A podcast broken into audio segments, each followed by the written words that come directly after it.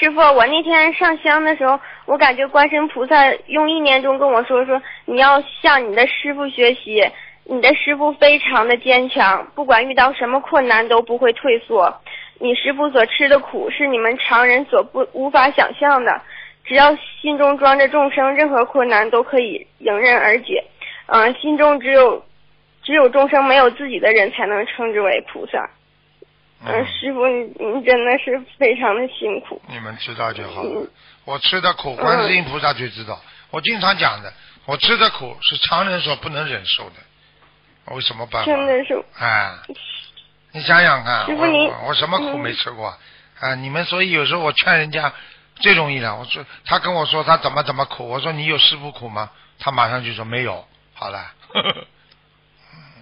嗯，师傅真的是，师傅您从小就就这么坚强吗？对，从小就很坚强。我现在我从小就是、哦我一要做的事情，我非常的努力，我认为它是对的，啊，我就非常努力的去做做做做做，啊，我一定要达到啊！我从小那个时候，人家老三篇，那三篇文章要背出来不容易的吧，对不对啊？嗯，什么张思德啦，什么愚公移山啦，哎哎，那个师傅那时候小时候两个手放在后面，全部三篇都背出来。那个时候班级里第一个三好积极分子。呵呵呵呵呵嗯，真的是那。坚持，人家上课了啊，人家做值日了，对不对啊？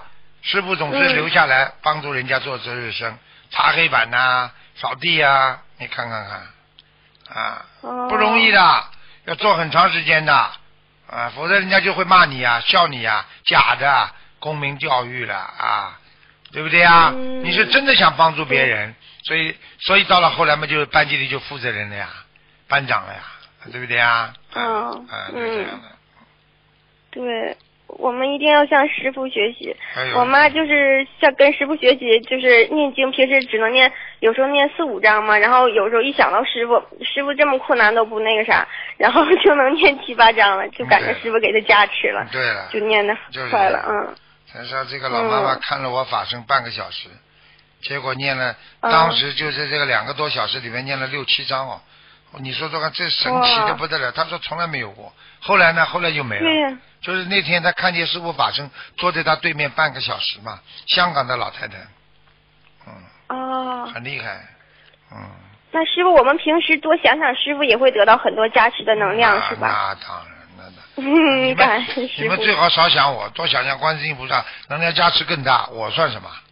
嗯，嗯，感恩师傅。好吧，嗯。